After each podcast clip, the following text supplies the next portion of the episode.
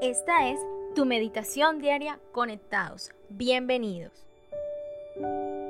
Romano capítulo 13, versículo 14. Si no vestíos del Señor Jesucristo y no proveáis para los deseos de la carne.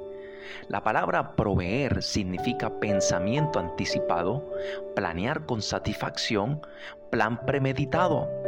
Si hay algo en lo que no podemos agradar a Dios es cuando vivimos nuestra vida conforme a nuestra propia voluntad, fuera de la voluntad de Dios, haciendo lo que mejor nos parece o con una vida llena de pecado.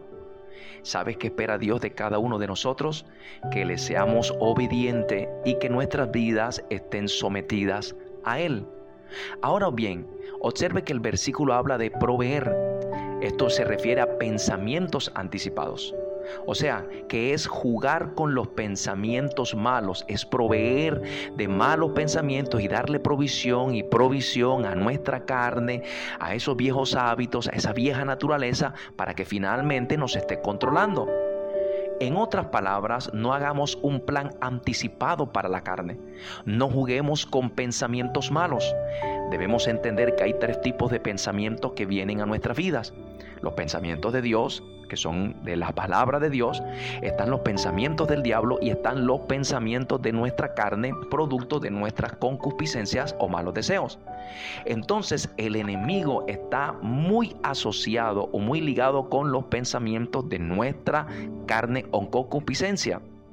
Entonces, siempre van a llegar pensamientos que van a tratar de levantar nuestra antigua naturaleza y que nos tengan a nosotros controlados. Debemos saber filtrar y tomar control de los pensamientos que están llegando a nuestra mente. Porque si nosotros queremos vivir en el Espíritu, si queremos vivir para Dios, entonces tenemos que empezar a renunciar a esos malos pensamientos y comenzar a llenar nuestra mente de los pensamientos de Dios basados en la palabra.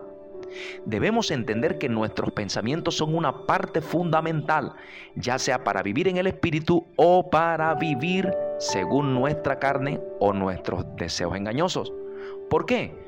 Porque los malos pensamientos son aquellos que disparan, que proveen para hacer las cosas fuera de la voluntad de Dios, pero los buenos pensamientos, aquellos que provienen de la palabra, nos ayudan a nosotros a vivir en el Espíritu. Eso es como una persona cuando consume drogas siempre va a estar ansioso por consumir drogas. Entonces usted le da dinero. Fíjese bien que no le dio una droga para drogarse, pero sí le dio dinero. ¿Qué está sucediendo? Usted le está proveyendo para que esa persona salga a comprar las drogas. Cuando tú tienes un pensamiento y empiezas a jugar y a jugar y a jugar y piensas y vuelves y piensas y nuevamente vuelves y lo sigues pensando y lo sigues pensando y le das vuelta en tu cabeza, le estás proveyendo a tu carne a esa vieja naturaleza para satisfacerla y para que te controle y termine haciendo lo que ella quiere. Fíjese bien que el, apóstol Pablo dijo, porque Dios no nos ha dado espíritu de cobardía, sino de poder, de amor y de dominio propio. Y dominio propio es tener una mente balanceada, una mente sana, calmada, en dominio y en control de uno mismo. Esto lo permite cuando su mente está llena de la palabra de Dios y cuando usted es dirigido por la palabra de Dios.